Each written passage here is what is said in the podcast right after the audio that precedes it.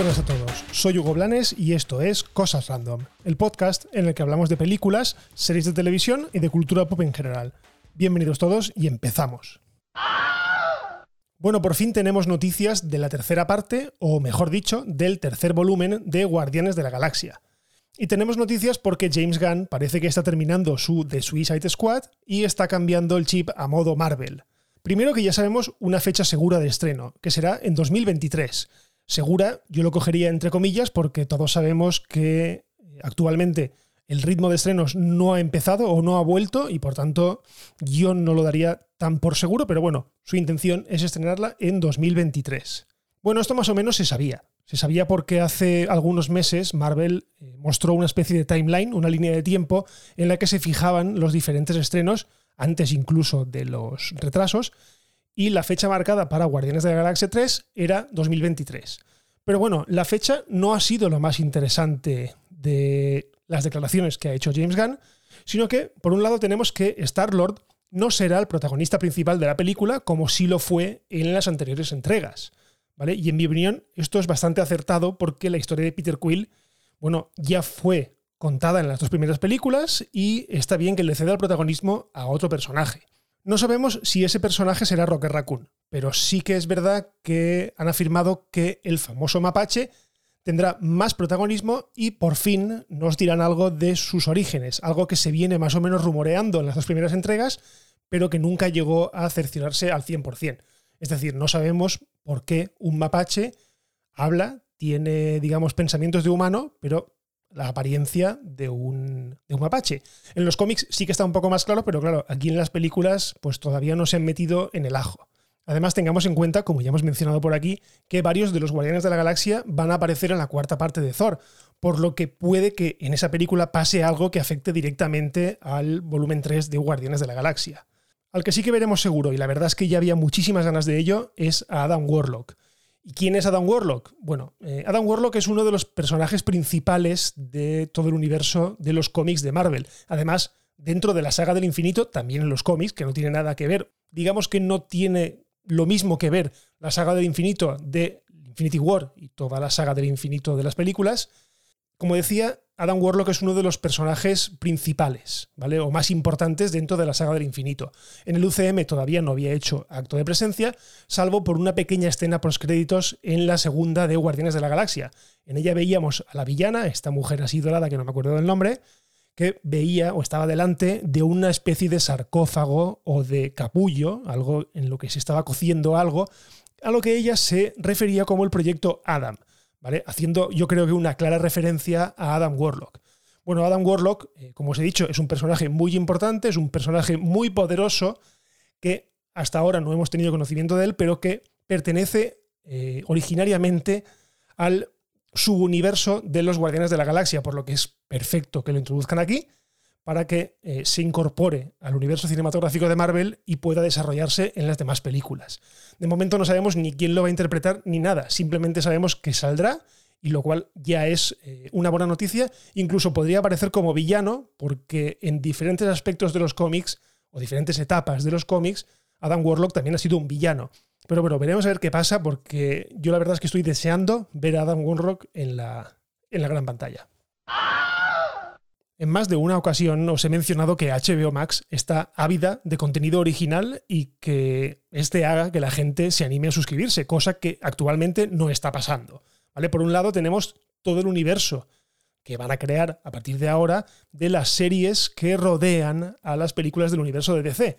Por otro lado, también tenemos eh, Juego de Tronos y todo lo que le pueda colgar a la serie principal como baza. También tenemos todos los revivals de series míticas como Friends o como Sexo en Nueva York, también para atraer eh, a ese público, digamos, en potencia.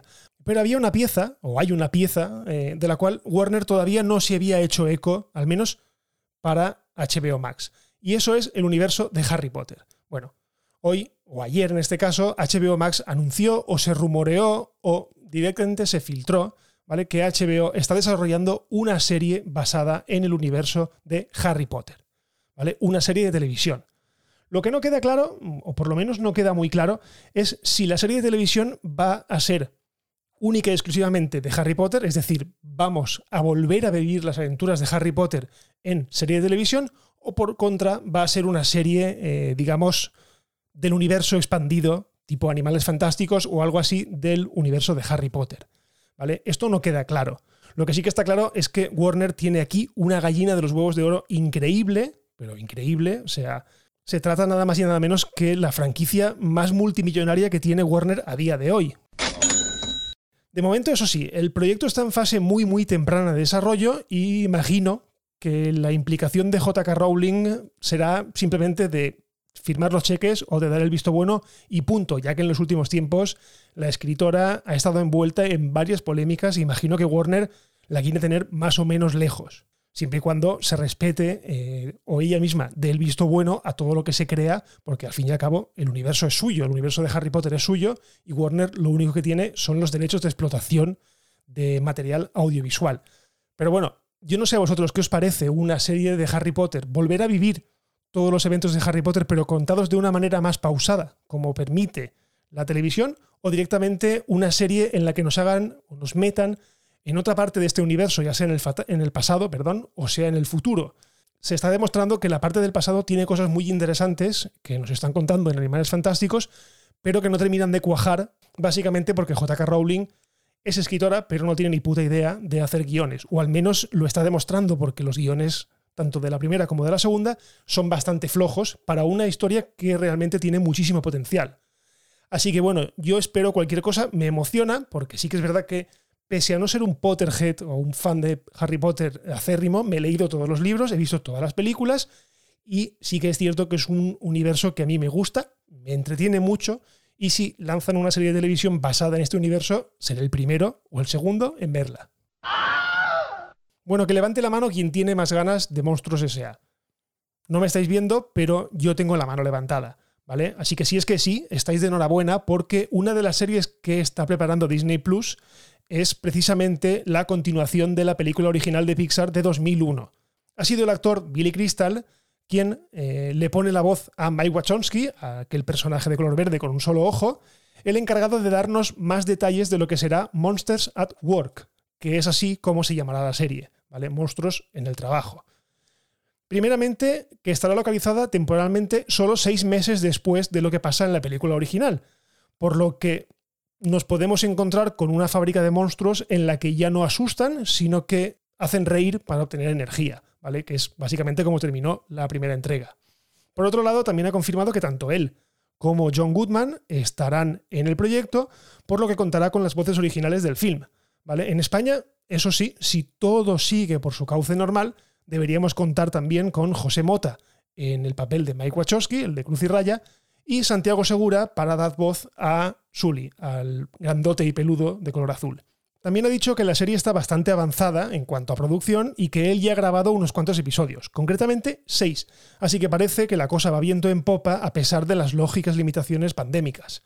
Pero bueno, Monsters at Work eh, se espera que se estrene este mismo 2021, por lo que hay muchísimas ganas de ver de nuevo en acción a Mike y a Sully y las aventuras en aquel mundo imaginario de monstruos que trabajan, básicamente. Bueno, y ahora vamos con la polémica del día. Una polémica que la verdad es que está siendo bastante comentada en Twitter y que, bueno, yo he investigado un poco sobre el tema y vamos a hablar de ello. Se trata de que Disney ha bloqueado, Disney Plus concretamente, ha bloqueado películas como Dumbo, como Peter Pan o Los Aristogatos para los perfiles infantiles. ¿Y por qué lo ha hecho? Lo ha hecho por, principalmente por contenido racista. Básicamente lo que viene siendo esta noticia es que si tú tienes, o tu hijo, por ejemplo, tiene una cuenta infantil y tira a buscar Dumbo, no la va a encontrar. Directamente esa película le dirá que no está disponible en ese perfil o en ese tipo de perfil que tendrá que irse al perfil de adulto. Lo mismo pasa con Peter Pan o con los aristogatos. En Dumbo, bueno, puedo entender que hay imágenes que no son del todo políticamente correctas. ¿vale? Hay un momento en el que Dumbo se emborracha y empieza a flipar viendo aquella escena mítica musical de los, de los elefantes, o también, por ejemplo, cuando está con los cuervos, uno de los cuervos fuma. Aquello se veía entonces algo normal y ahora pues, pues no, directamente no es tolerable.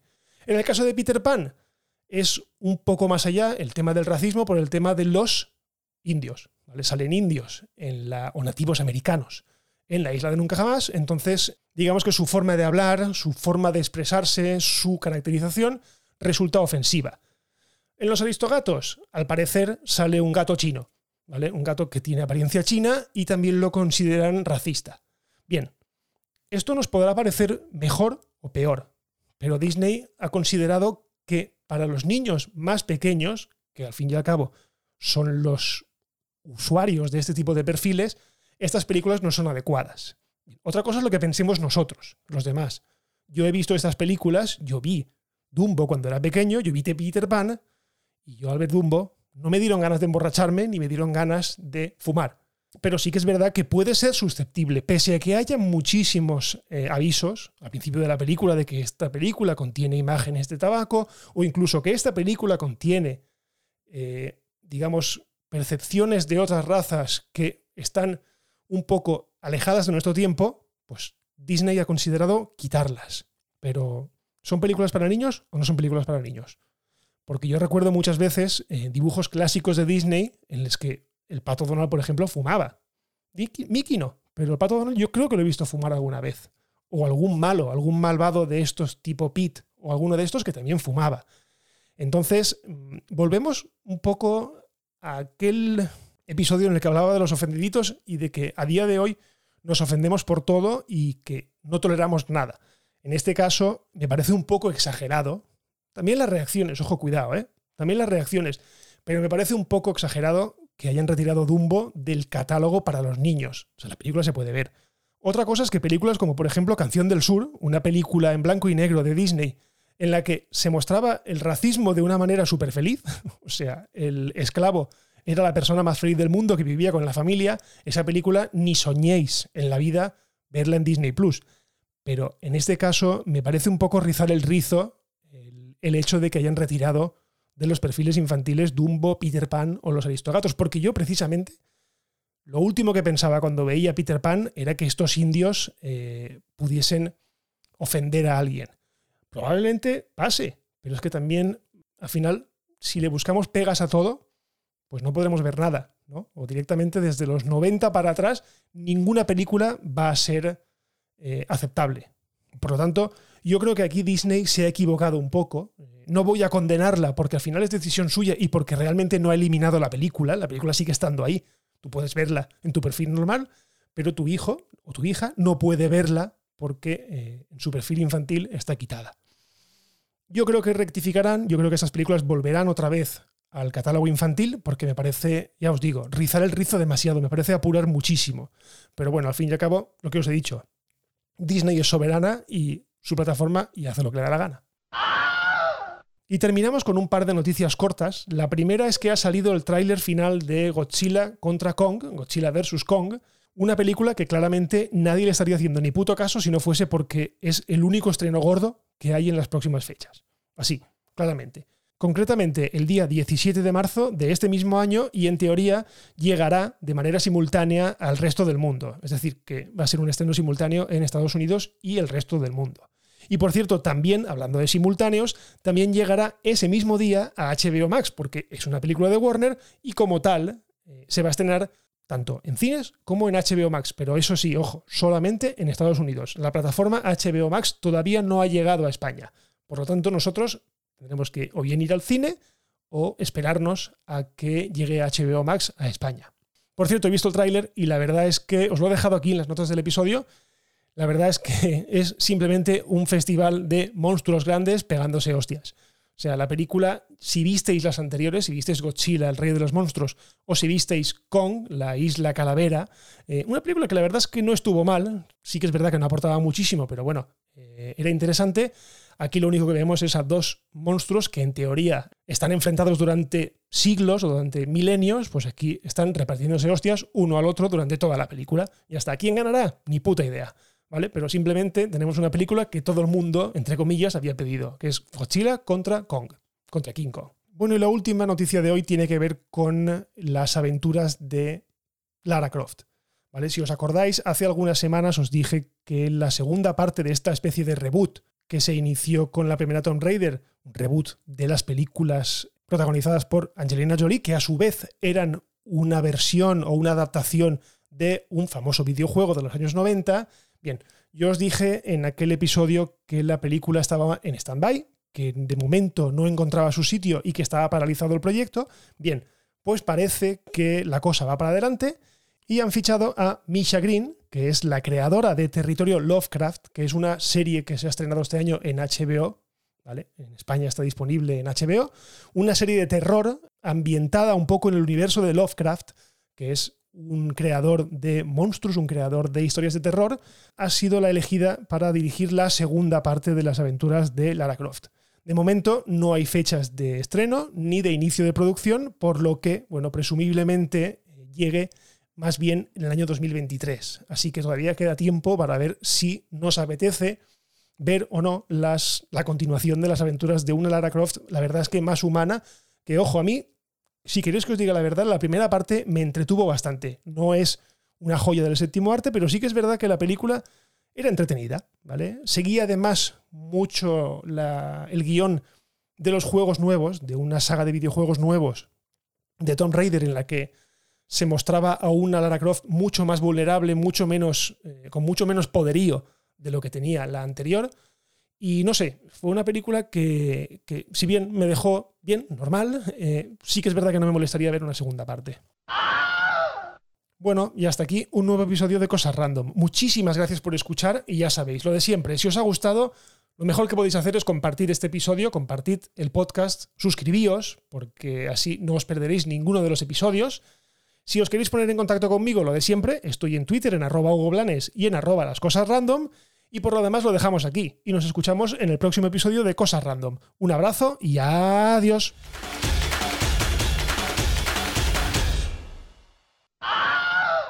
Bueno, y aprovecho el final de este episodio para hacer una pequeña rectificación y es que en el episodio anterior me refería a la serie de Netflix como los Bridgeton eh, y claramente no me estaba refiriendo a ninguna serie basada en la marca de neumáticos. Realmente lo que quería decir era los Bridgerton. ¿Vale? La serie se llama Los Bridgerton. Así que... Lo siento mucho. Me he equivocado y no volverá a ocurrir. Bye bye, hasta otro ratito, ¿eh?